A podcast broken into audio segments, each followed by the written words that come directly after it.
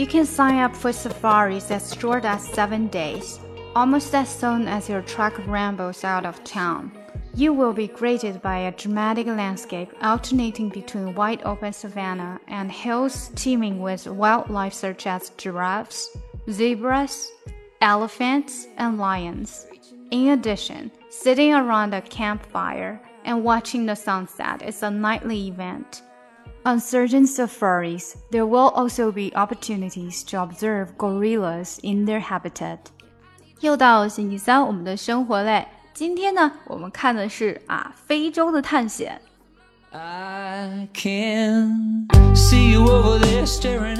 更详细的讲解，请点击我的名字查看听力阅读专项提升。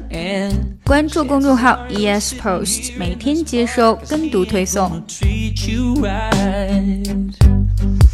hell is Probably not my place, but I'm gonna say it anyway Cause you look like You hadn't felt the fire, had a little fun Hadn't had a smile in a little while